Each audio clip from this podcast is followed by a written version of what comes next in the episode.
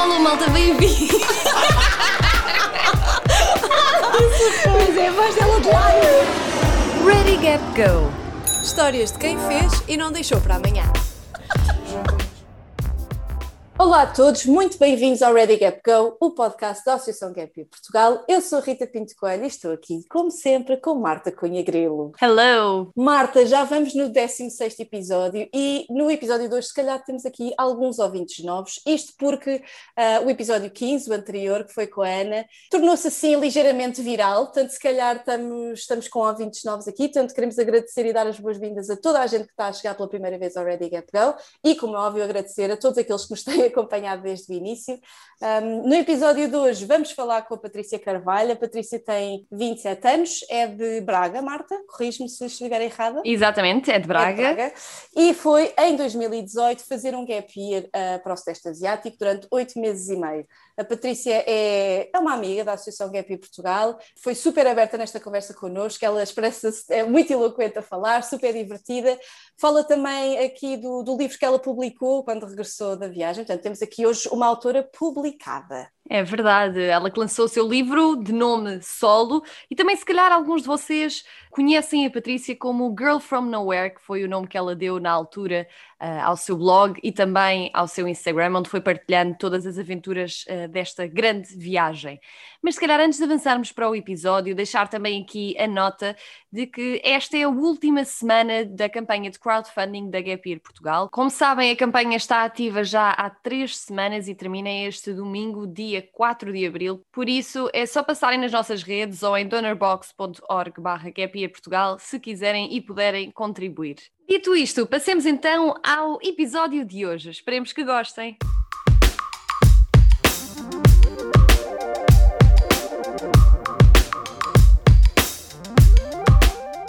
Patrícia, muito obrigada por teres cá vindo hoje falar connosco.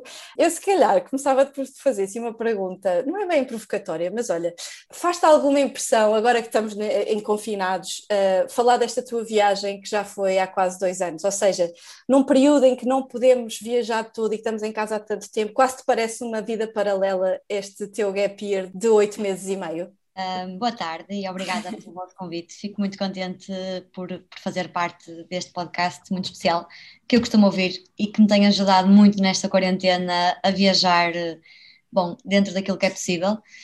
Uh, em relação à pergunta, não me custa nada, uh, eu sou completamente apaixonada por viagens e pela minha viagem, por isso eu adoro falar sobre ela com toda a gente acho que às vezes até temo tornar-me assim um bocadinho chata com os meus amigos, porque às tantas eu estou a contar histórias, eu acho que já contei aquela, mas volto a contar e é assim daquelas coisas que me enche o coração. Por isso não me custa, custa-me não, não poder viajar e custa-me saber que cada vez que tento planear uma viagem no futuro, agora há aquela questão de pode-se entrar, as fronteiras estão abertas, não estão, mandar e-mails, ver se está, se não está, isso é chato é chato saber que não posso ir para qualquer lado, não posso pegar em 50 euros e respirar. Isso custa-me e essa prisão está a ser muito difícil. Tanto que eu mal soube as medidas, comecei logo a planear, ok, neste dia vou para aqui, naquele dia vou para ali, e mesmo nesse aspecto eu não sou muito exigente, ou seja, eu consigo viajar a 50 km de casa e não preciso de muita coisa. Pego numa tenda, vou para qualquer lado e acho que viajar é, é, é, um, é um estado de espírito e é uma maneira de estar muito mais do que um destino em específico e do que um gap year. E eu consigo sentir-me a viajar muito facilmente. E sempre foste assim? Eh, essa, eh, sempre tiveste essa vontade de, pá, qualquer fim de semana eu aproveito todos os segundos, mesmo antes do teu gap year? Um, antes do meu gap year, sim. Eu não sei muito bem quando é que isto começou, nem sei porque é que começou. Eu não tenho ninguém na minha família que viaje muito. A minha família é toda muito caseira. Eu antes desse gap year já tinha feito algumas viagens sozinha e então já tinha muito aquela coisa de passar fins de semana fora, mesmo em Portugal. Eu orgulho-me de poder dizer que conheço muito bem o nosso país, as nossas tradições, sempre que posso dou umas fugidas, mais aqui na zona norte-centro, porque é onde eu moro, mas adoro viajar cá dentro também. Mas eu, realmente eu não sei dizer quando é que isso começou. Eu acho que eu aqui há uns dois ou três meses estava a arrumar umas coisas aqui em casa e encontrei um postal datado de 2008, portanto eu devia ter 13 anos. Uh, em que eu era um postal do Porto e uh, eu lembro perfeitamente que eu queria ir para o Porto de comboio sozinha e fui eh, foi a primeira vez que viajei, digamos, sozinha. E cheguei ao Porto, desci, uh, tens a estação de São Bento, portanto eu desci, fui até lá abaixo ao rio, voltei, vim para Braga porque estava cheio de medo. eu lembro-me que vim cheia de, cheia de comida, achar que, que, lá não ia poder comprar nada, não sei. Eu levei aquela mochila da escola e, e lá no, no postal dizia alguma coisa como quero viajar, quero sair daqui, quero respirar e ser dona da minha vida. E foi engraçado encontrar aquilo e pensar, se calhar já aqui estava qualquer coisa. Essa história é deliciosa. É, eu lembro muito pouco, eu lembro-me só que queria muito viajar sozinha e que tinha, eu tinha muita panca de viajar de comboio, eu nunca tinha, eu viajei de comboio muito tarde, a primeira vez. E lembro-me que fui, lembro-me de ter ficado cheia de medo e me ter vindo embora. Foi assim. uma experiência. E depois, se, andarmos para a frente até 2018, partes tu sozinha para o Sudeste Asiático durante oito meses. Não sabias tu que ias estar oito meses, não era? Sim, mas foste não, só não, com um bilhete de ida. Sim. Mas realmente a tua maneira preferida de viajar é sozinha, em que só, dás, só tens que dar justificações a ti própria. E tu é que decides para onde é que queres ir e o que é que queres fazer. Na altura, sim agora já começa a mudar um bocadinho essa opinião. Eu antigamente tinha muito a, a, a, ideia de eu quero viajar sozinha, eu quero ter experiências para fazer sozinha. E até tinha muitas amigas minhas que queriam vir comigo. Bom, na verdade eu sei que elas nunca haveriam de vir, porque fazer um gap year é uma grande... É só, Aquelas, aquelas amigas que dizem sim, sim, ai, adorava, adorava, bora planear. Aqueles Exato. cafés que também ficam por aí, não é? Exatamente, e depois nunca vão, porque pronto, é preciso dinheiro, é preciso tempo, é preciso colocar a tua vida em pausa, tens que querer muito fazer, não é? E eu sempre disse, não, eu quero ir mesmo sozinha, porque eu queria ter a experiência de ir sozinha. E acho que nesse aspecto eu sou até bastante independente, até a nível emocional. E, e, acho que isso me ajuda muito. Uh, eu lembro-me uma altura, estava numa ilha da Indonésia com uma rapariga chamada Ruth, portuguesa, que conhecemos lá estávamos a caminho de um pôr do sol, estávamos a atravessar a ilha para ir ver o pôr do sol, e ela disse-me algo assim: um, que pôr do sol incrível, estes momentos são fantásticos, só é pena que às vezes não tens ninguém para os partilhar. E eu pensei: fogo, eu não penso nada disso. Tipo, eu se estiver ali a gostar, eu não me lembro de, ei, quem me dera partilhar com a minha mãe, ou com uma amiga, ou com quem. Opa, está a ser fixe para mim, tranquilo. Uhum. Se calhar isto até é um bocado egoísmo da minha parte, uh, mas eu sinto que também essa estaleca me permite fazer, fazer estas viagens sozinha. Contudo, eu tive a experiência de viajar sozinha, adorei.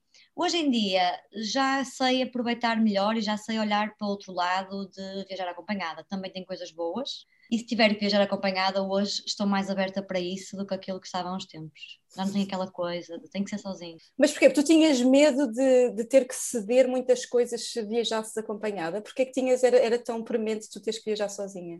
Porque eu queria ter essa experiência, eu queria saber como é, porque eu acho que a viagem também é muito uma introspeção muito grande, não é? E, e principalmente esta minha viagem de oito meses e meio foi muito uma viagem à procura de mim própria e eu acho que isso implica que tu tenhas algum espaço mental para ti. Uh, tanto que eu tive a experiência de duas amigas minhas de Portugal terem me de visitar.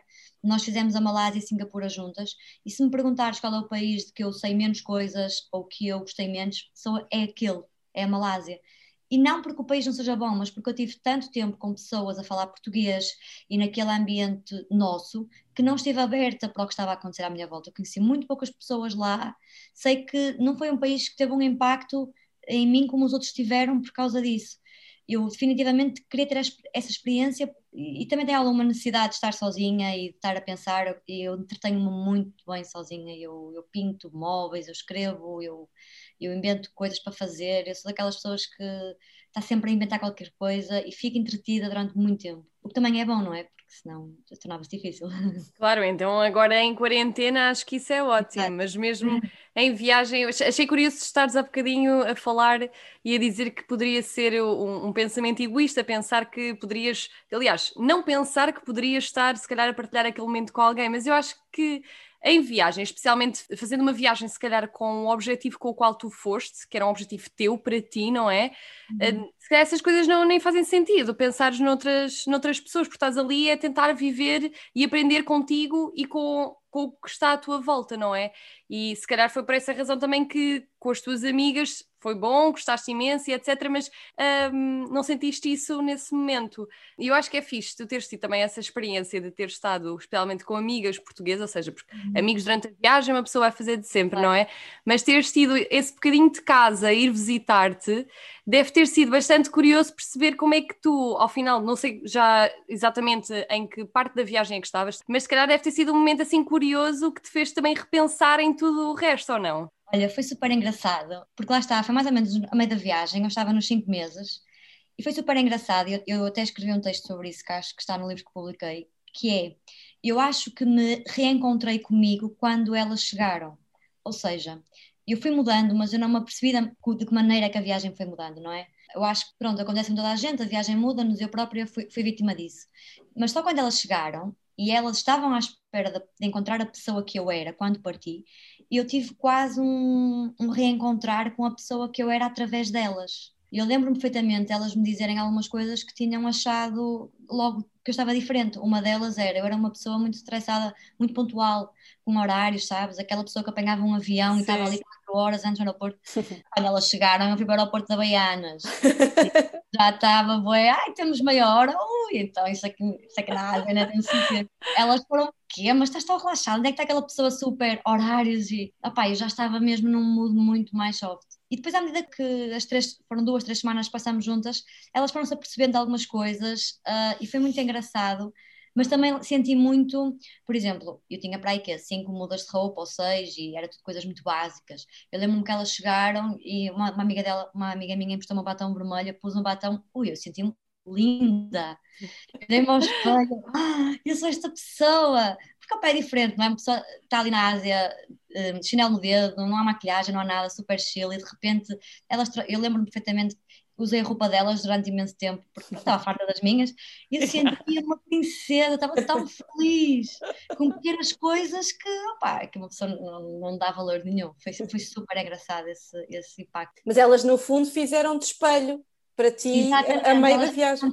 Exatamente. E eu própria, eu própria me vi nesse espelho e foi aí também a primeira vez que eu reconheci que havia coisas em mim que estavam a mudar. Percebes? Coisas que eu antes concordava e agora estava muito mais estava muito mais crítica. Eu estava sem filtros nenhums. Eu chegava e o que tinha a dizer eu dizia. E durante algum tempo, no, depois de ter regressado, eu fui uma pessoa muito. Às vezes até ficava mal aquilo que eu dizia, percebes? Às vezes estava numa mesa com amigos e se eu achava que as pessoas estavam muito tempo no telemóvel e não estavam a ligar nenhuma, eu voltei super love e vamos ficar todos felizes juntos e amigos e isso é que interessa. Quando eu via amigas minhas muito tempo no telemóvel, eu respondia mesmo e respondia mal e, e tive ali um impacto, sabes? Foi muito complicado. Mas olha, e porquê que tu decidiste ir? O que é que, em que situação é que estavas na tua vida que te levou uh, a querer só comprar um bilhete de ida e ir sozinha para o Sudeste Asiático? Eu sempre quis fazer essa viagem. Eu, desde a primeira viagem que fiz sozinha, que foi quando tinha 21 anos, em 2015, eu fiz, uh, foi a primeira vez que viajei sozinha, fui para a Tailândia durante três semanas. E voltei com a certeza de que um dia mais tarde ia voltar com mais tempo. Ou seja, eu voltei mesmo com aquela ideia de que eu não quero mais nenhuma parte do mundo, eu quero vir para aqui. Há aqui alguma coisa que me faz muito sentido e eu quero vir para aqui e quero ser completamente livre. Eh, eu não tenho dúvidas nenhumas de que eu viajo para ser livre. Há muitas pessoas que se perguntam porquê é que viajam. Eu viajo porque eu sou uma pessoa muito organizada, eu consigo ser muito chata, eh, eu tenho, as minhas, eu tenho a minha vida planeada, tenho planos, tenho coisas, e às vezes ponho um tal peso em cima de mim que preciso de fugir para respirar e para deixar, para me libertar totalmente. E então eu já tinha essa viagem planeada na minha cabeça há muito tempo, que era ok, eu um dia vou voltar. Não sabia bem quando.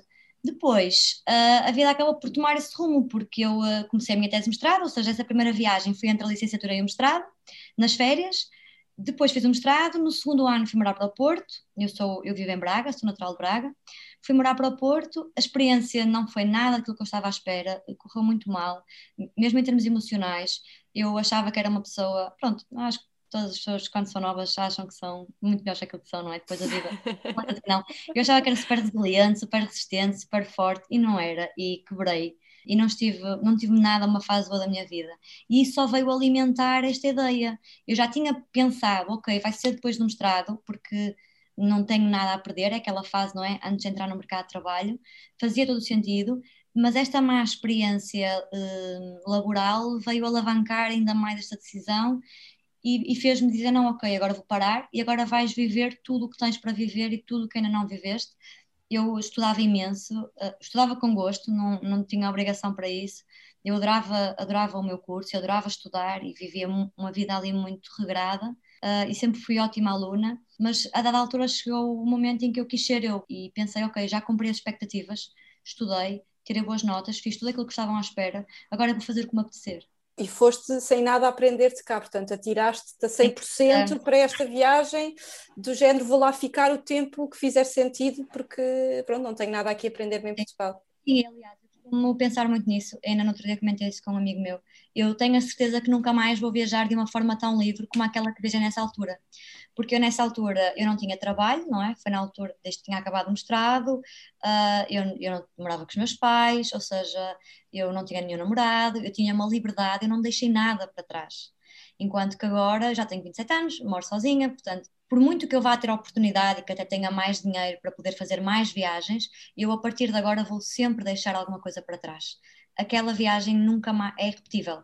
Eh, em, em princípio, porque foi das primeiras e que eu fui sozinha, em segundo, porque eu tinha 24 anos e vi o mundo pela primeira vez.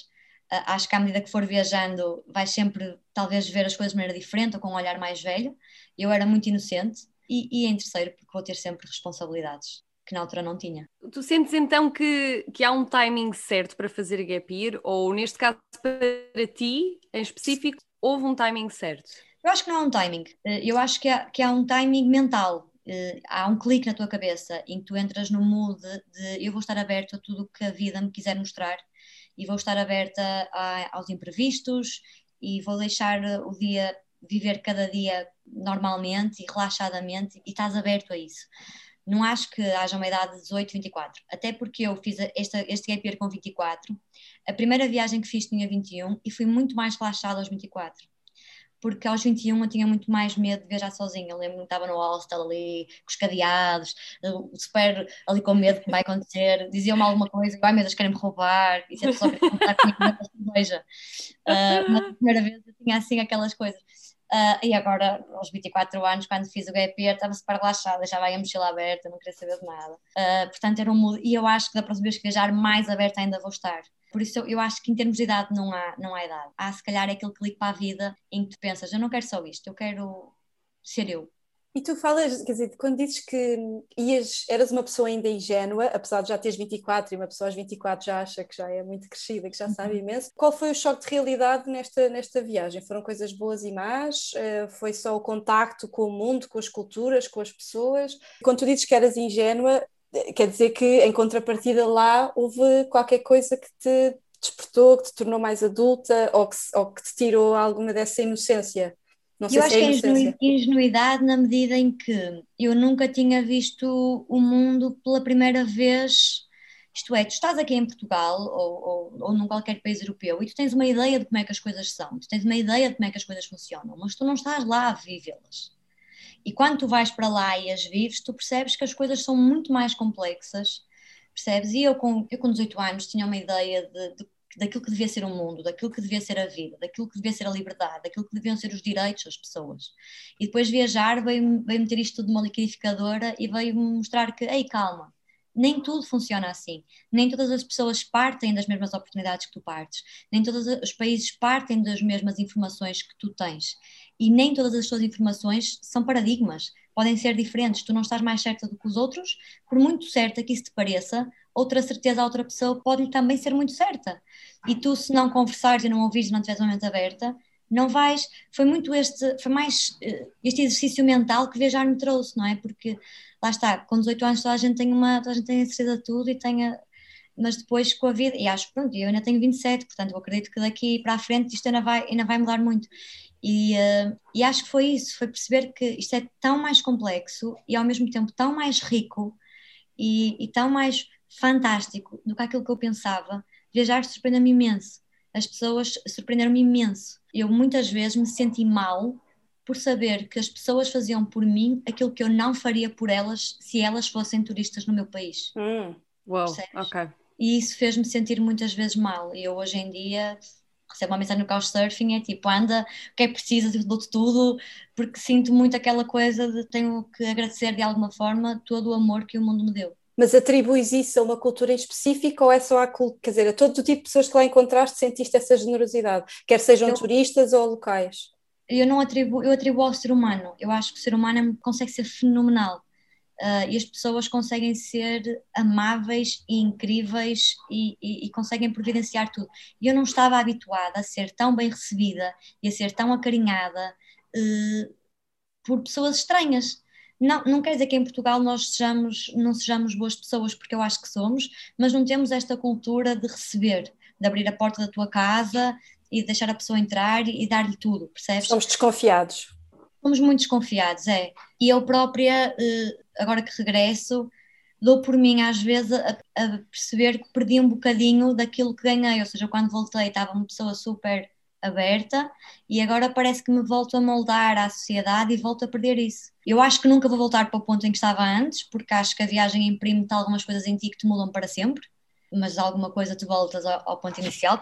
Eu voltei muito humanista. Eu acho que o ser humano tem um potencial incrível e viajar mostrou-me muito isso. As pessoas são, são extraordinárias. É curioso tu dizeres, tu dizeres isso, que agora sentes que se calhar ao longo do tempo já foste perdendo um bocadinho daquilo que trouxeste, porque precisamente esta semana eu fiz um bocadinho essa reflexão também comigo, não fiz uma viagem tão longa como a tua, mas comecei a olhar para trás e a pensar, epá, se calhar se fosse hoje em dia já não faria isto ou aquilo, porque ou não teria coragem, não teria a predisposição que tinha, e, e é olhar para trás e pensar, epá, como é que eu deixei, não, não sei se tu sentes o mesmo, não é? mas como é que eu deixei que, que eu chegasse até determinado ponto em que estava super confiante e cheia de power para as coisas, e agora parece que a coisa vai esmorecendo um bocadinho e já me vou, como tu dizias, moldando também ao dia a dia e, e, é um balanço super difícil, acho eu, de, de, fazer e quase que sinto, pá, precisa de fazer outra vez um gap year para voltar a trazer aquilo e arranjar forma de reciclar de certa forma e continuar a aproveitar-me desse, desses sentimentos tão bons e dessa visão com que, com que regressei da viagem. Tu sentes,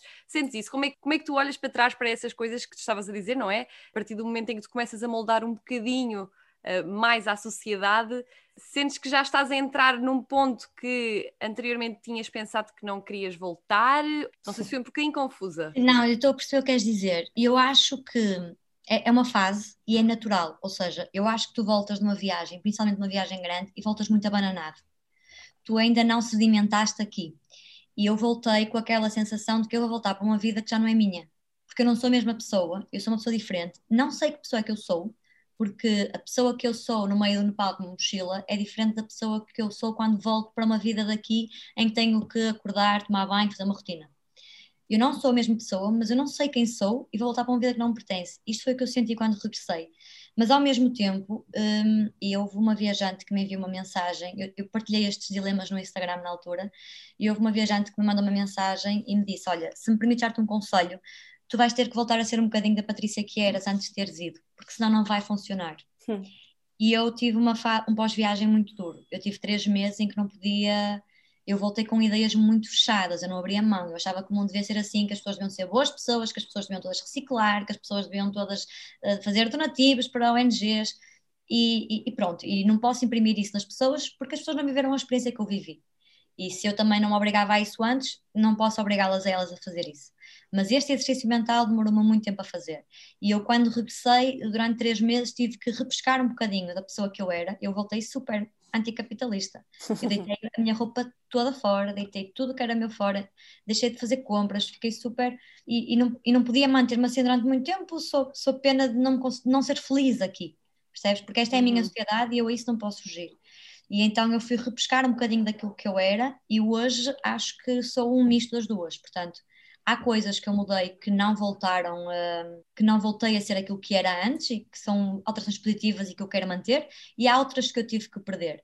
Às vezes, uh, confesso que me obrigo a ser mais uh, mentalidade de viagem. Às vezes caio um bocadinho naquela mentalidade mais mais nossa, mais portuguesa, e penso, não, Patrícia, vais, vais tirar o rabo do sofá e vais a este, vais conhecer esta moça de costas que te manda mensagem que está cá e não sabe, não conhece a tua cidade, vais lá, vais fazer essa coisa, mesmo que esteja cansada do trabalho não me apeteça percebes? Faço esse uhum. esforço de, de, ir. Mas há coisas que mudaram e eu, por exemplo, eu hoje em dia não desperdiço comida. É uma coisa, é uma lei que eu tenho assente e sei que isso foi, foi uma mudança de, minha da viagem. É uma coisa que me custa muito fazer, mas que antes eu fazia e que na minha família se desperdiça imensa comida, como, enfim, quase toda a gente. E a minha é uma coisa que me faz muita confusão.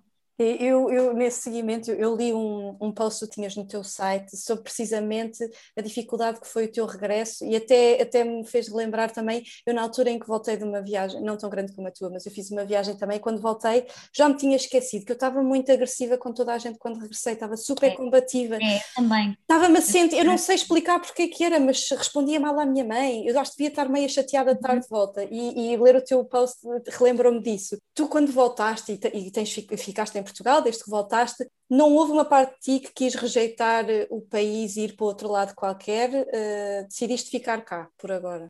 Eu não quis ir para outro lado qualquer, uh, porque eu também tinha saudades de casa. E eu acho que eu acho que não, porque eu acho que se fizesse isso só ia estar a fugir. Porque este embate foi aquilo que eu disse: esta é a minha sociedade, quer eu queira, quer não. E eu, por muito que vá viver para a Tailândia, eu quero que seja, eu não posso fugir à cultura que me moldou durante os primeiros 20 anos da minha vida. Isso eu não posso fugir, isso eu não posso mudar. Portanto, acho que o que mais vale é olhar para aquilo que te aconteceu, interpretares aquilo da melhor maneira e tentares, com tudo aquilo que aprendeste, com as experiências que viveste, ser uma pessoa melhor. Independentemente da cultura onde estás e independente da, da cultura para onde vais e o que vais fazer da vida, tornar-te a ti um ser humano, do ponto de vista individual, melhor com as experiências que viveste. Mas eu acho que isso, muito mais do que sair daqui e ir para outro sítio, é um trabalho que tem que ser teu. Uhum. E, e, tu tinhas, quando regressaste, foi para ti difícil voltar a encarreirar nesta coisa de pronto, agora se calhar é a altura de hum, eu entrar na vida profissional, não é? ainda, ainda é, e já se passaram dois anos, por isso, portanto, eu tenho muito difícil. Olha, eu voltei em, em junho e o meu objetivo era ficar aqui no verão, uh, ambientar-me, passar um verão tranquilo com os meus pais e em setembro começar a procura de trabalho. Eu voltei para, o meu, para a minha formação base, que é bioquímica, e, e, tinha, e era isso que eu queria. Eu tinha muita vontade de por outras palavras, eu estava farta de descansar, eu estava farta de não fazer assim, de não ter um projeto, uma, uma coisa a qual eu me agarrasse, sabes? Eu queria muito começar coisas e queria muito pôr a minha energia em alguma coisa. Uh, e o meu objetivo era, pronto, trabalhar e voltar para, para, o mundo da ciência e voltar a sentir aquela cabeça pensadora e, e ter ideias. Mas depois surgiu a proposta de escrever o livro, eu tive ali alguns tempos em que não sabia se ia aceitar, se não, o que é que ia fazer, o que é que não ia fazer, e então uh, depois decidi, ok, vou adiar a entrada no mercado de trabalho que estava prevista para setembro, vou adiá-la para janeiro. E de setembro até dezembro vou escrever um livro. Dividi os países todos por semanas. Nesta semana escreves este país, nesta semana escreves aquele, uma cena super organizada. Escreveste o teu livro em três meses? Sim. Até, olha, eu acabei de escrever às 10 da noite do dia antes de começar a trabalhar. Eu comecei a trabalhar no Uau. dia 13 de janeiro. Um, Isso é que era ser metódica. Mesmo! Foi muito. Sim, eu acordava de manhã, ia para a biblioteca, foi uma fase muito chata porque eu ainda estava muito a voltar da viagem, eh, mas ao mesmo tempo eh, sentia-me muito sozinha porque passava o dia a escrever na biblioteca, percebes? E estava a fazer esta gestão toda do pós-viagem e então foi uma fase complicada mas obriguei-me a isso e, e pronto, e, e, no prazo estava, em novembro comecei a procurar emprego e em janeiro voltei, mas voltei com aquela coisa de ok, voltei no início muito contente e com muita, muitos projetos, mas depois à medida que o tempo foi passando e o trabalho foi banalizando e os dias começaram a ficar iguais e a vida mais rotineira, comecei a pensar quanto tempo é que tu vais aguentar aqui sem andar estudar as favas outra vez? e, e, agora estou um bocadinho naquela do bem, isto mais tempo, mais tempo não acaba, já estou a juntar dinheiro, para onde é que eu vou? Já sinto que estou aqui a fervilhar qualquer coisa, não sei o que é que vai sair. Não faço ideia, mas já sinto aquela inquietude que eu tenho que ir para algum lado. Ah, já estás com, já estás com aquele pensamento de ok, já, tipo, já, já. chega. Vamos, não sei se é okay. pandemia, não sei se é e tenho muito medo disso, sabes? Tenho medo de não me conseguir uh, assentar numa vida normal durante muito tempo.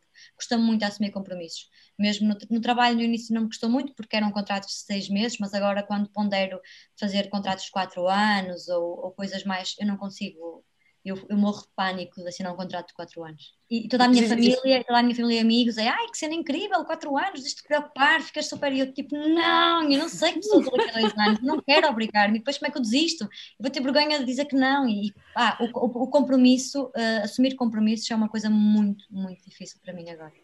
Eu, eu ia dizer que é curioso porque há, há bocadinho tu antes, quando estavas a descrever, uh, quando estavas a descrever a Patrícia do pré-gap year, dizias que era uma pessoa com muitos planos, muito organizada, muito não sei o quê, e agora só de pensar num contrato longo, é tipo, uau, wow, não, nada disto. Sabes, eu agora não tenho planos, eu tinha muitos planos, eu quando, era, eu quando tinha 18, 19, 20 anos, o meu objetivo era ser uma cientista de sucesso, ganhar um prémio Nobel, e fazer um doutoramento para a Alemanha, assim, para um país, uma universidade incrível, ir para Harvard, fazer um pós-doutoramento, eu tinha assim imensas expectativas para a vida, tudo com um sucesso incrível, e eu hoje em dia não tenho planos, e não é porque me obriga a não tê-los, é porque simplesmente eu não tenho objetivo para a minha vida daqui a cinco anos.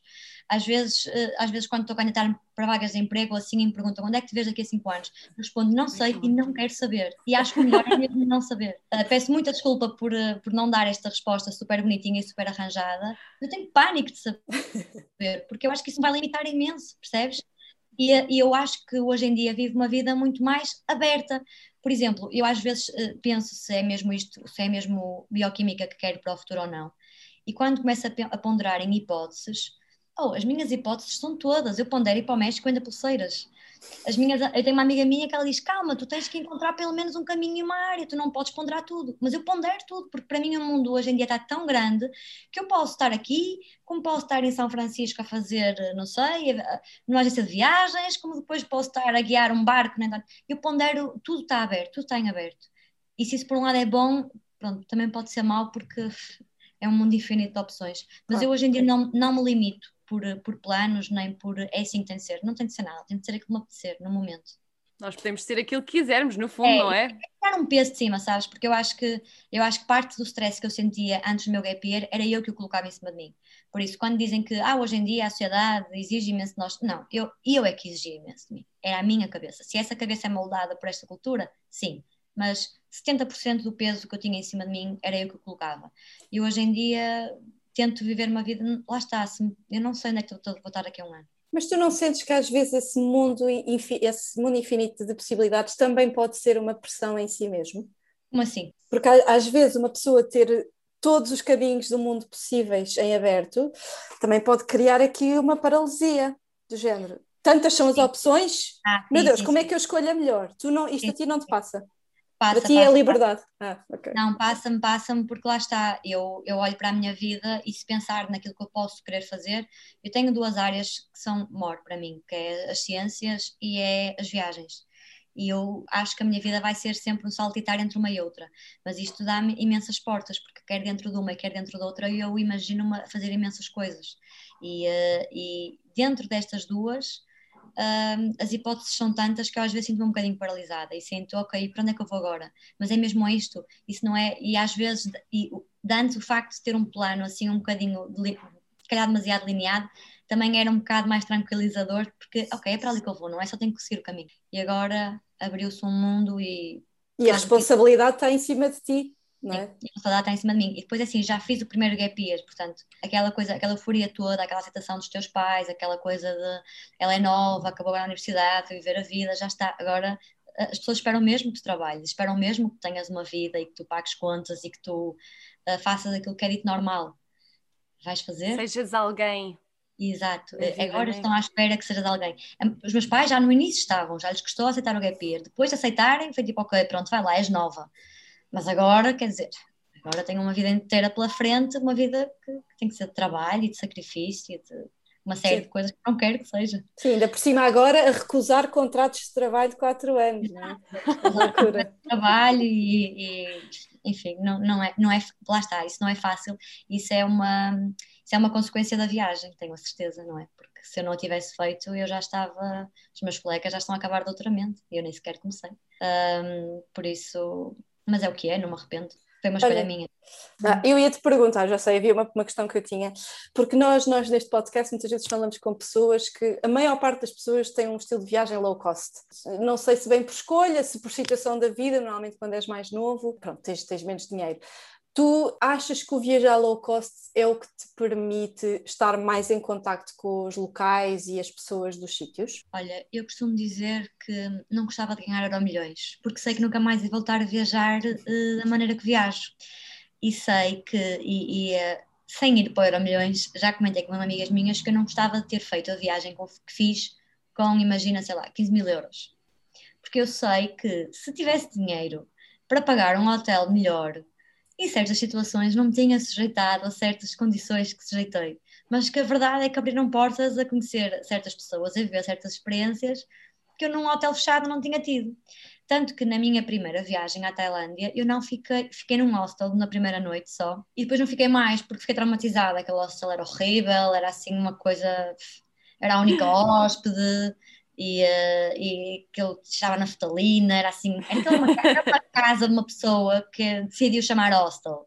Okay, e eu fiquei assim, de tal forma com medo que nessa viagem nunca mais fiquei, fiquei sempre em quartos privados. Depois, nesta viagem, claro que não, claro que voltei para os hostels, porque senão não tinha sustentabilidade económica. Mas, sem dúvida, que me abriu imenso. E se eu pensar nas experiências que tive na primeira viagem e nesta, foram inúmeras, porque o facto de ter um budget mais baixo permite-te ter mais experiências. Acho é que também não te deves agarrar a isso. Acho que hoje em dia nós às vezes fazemos um, comercializamos um bocado isso, do género. Imagina que tu conheces alguém que quer fazer um gap year e que te diz que, olha, eu não quero viajar no low cost, porque por acaso até tenho dinheiro para viajar um bocadinho mais, mas quero viver as mesmas experiências. Essa pessoa eu acho que é muito catapultada por, ai, é um menino rico, que, ai, não queres viver as experiências, mas devias atirar-te lá para o chão, devias dormir no meio de uma estação de comboios, devias sujeitar-te a isso, quase como um sacrifício. Eu acho que nós comercializamos muito esta ideia do backpacker low cost, que não tem dinheiro e que percebes, e, e, quase que parece mal se tu fores fazer uma viagem e não quiseres ser essa pessoa. E eu acho que também devemos perceber que cada pessoa devia viajar ao seu ritmo, porque assim, se nós vamos vender essa ideia e colocar essa pressão, então a pessoa vai ser daqui para, para quê? Se vai à mesma no outro lado do mundo, sentir a pressão de que devia ser mais backpacker ou menos backpacker, não é?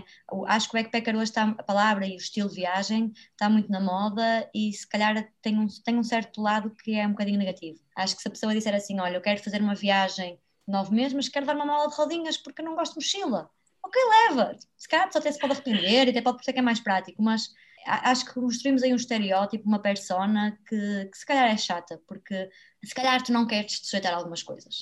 Até porque o próprio conceito backpacker um, está agora, quer dizer, um bocadinho na, na lama esse conceito. Eu, eu não sei bem se, se já perdeu, uh, se já não é genuíno, não é? O que é que é ser backpacker hoje em dia? Uh. É eu, eu faço essa, eu fiz muito essa reflexão durante a viagem e fiz essa reflexão no meu livro, que é Backpacker, vem um bocadinho com o objetivo de tu teres um contacto maior com as culturas e ser, ser o mais parecido com as pessoas possível, não é? Ou seja, ah, eu estou aqui, eu não tenho nada, eu não tenho dinheiro, eu estou quase ao mesmo nível das pessoas com as quais eu estou a conhecer. Mas, ei, não estás, porque tu és português, tu tens um passaporte português, tu tens provavelmente pelo menos mil euros na conta para voltares embora caso precises. Tu uhum. provavelmente tens um seguro de viagem que te vai ajudar. Portanto, se tu achas que ei, estou aqui a descer ao nível das pessoas que vivem, estou a viver como eles, estou a ser como eles e, e eu, eu, eu é que sou.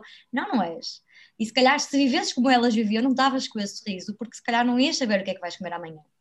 Portanto, acho que, acho que lá está, acho que se comercializa muito essa ideia e acho que devemos ter um bocadinho de cuidado porque é errada, porque tu como eu disse há bocado, tu nunca vais fugir à tua cultura, por muito que tu queiras, isso está-te imprimido. E mais vale aceitares isso e mais vale tentares olhar para as coisas de outra forma, porque é verdade que te aproximas mais, se calhar, das pessoas com quem, das culturas onde estás, mas não precisas de, ter, de ser um backpacker e ter pouco dinheiro para isso.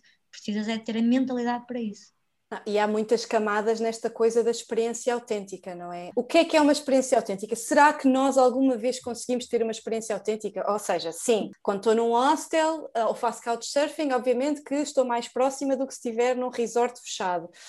Mas é assim, eu sou sempre eu, branca, com um ar completamente turístico do outro lado do mundo. Portanto, será que aquilo é uma interação genuína, como nós achamos que é? Eu, eu, estas coisas todas a mim muitas vezes causam assim alguns conflitos interiores, não é? Claro, tu és sempre, tu és sempre turista. É como aquela história do viajante, do turista ou viajante. Tu, opa, ou uma ou outra, tu és sempre uma pessoa externa àquilo, estás sempre a olhar para aquilo da tua, com a tua lente o que é uma experiência autêntica? Eu também não tenho resposta para isso, mas eu acho que uma experiência autêntica é uma experiência onde tu estás aberta a viver aquilo e estás tranquila e estás, se calhar, a ser, a ser um bocadinho, como é que se diz, espontânea, percebes? E quando as coisas acontecem com alguma espontaneidade, não estás a forçar, acho que talvez possa ser mais por aí, mas também não tenho resposta para isso.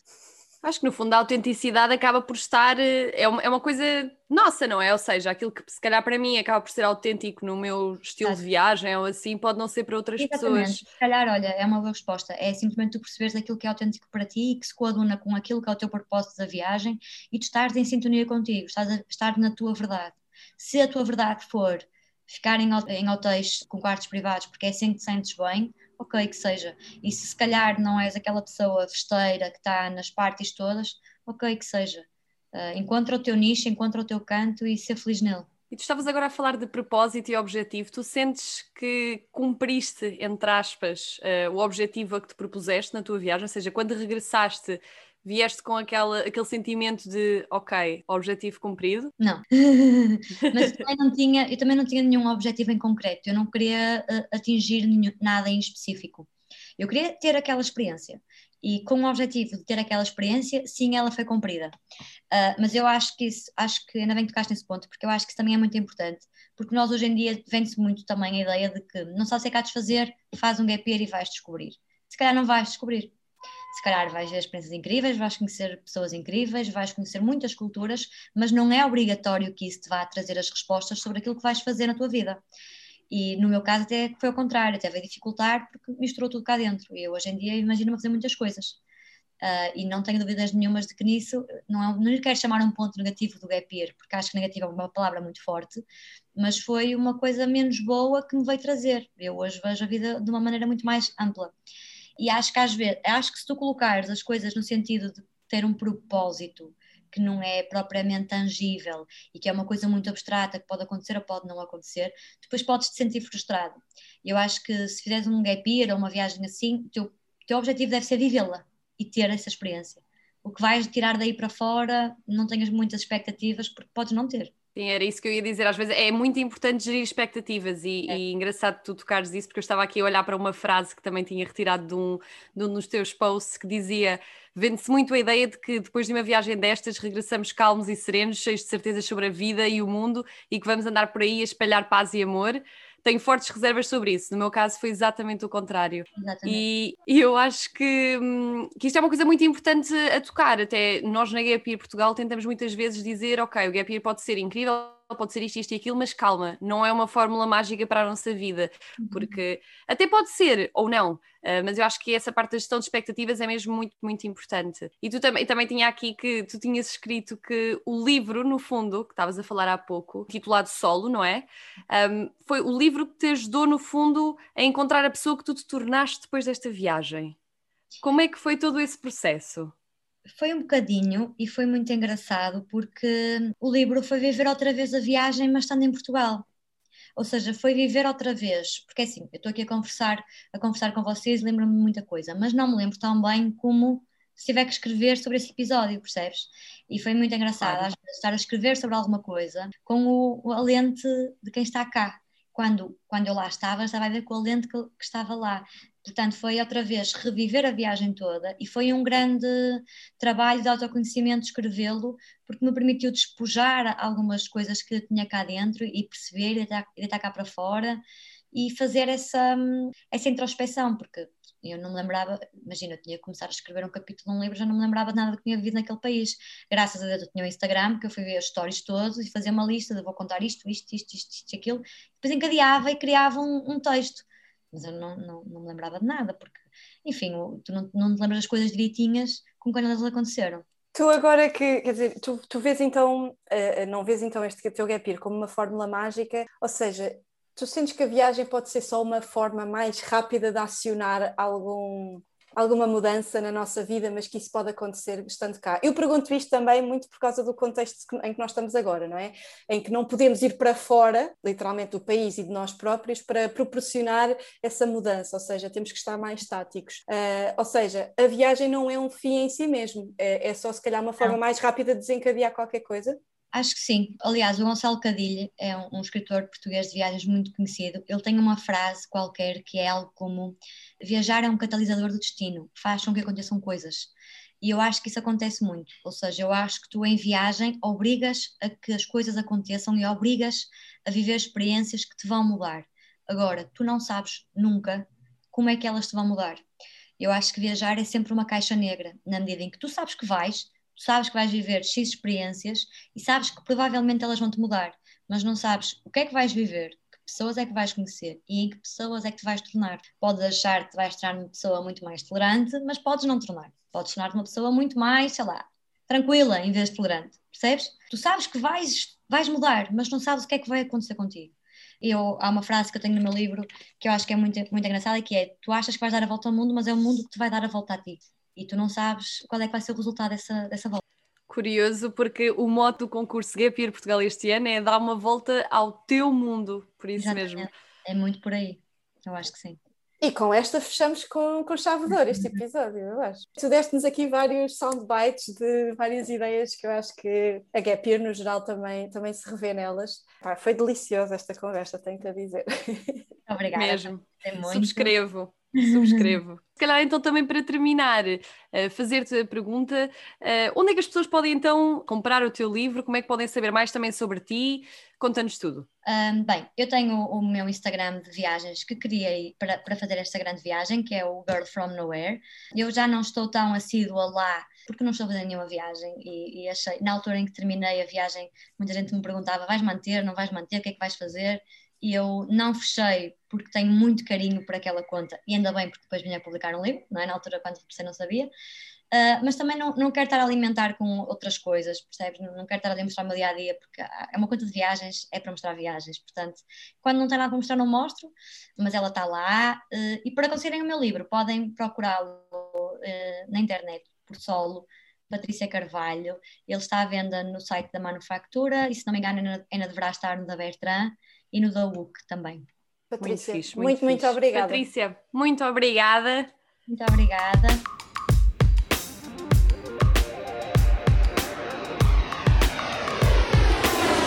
Ready Gap Go. Histórias de quem fez e não deixou para amanhã.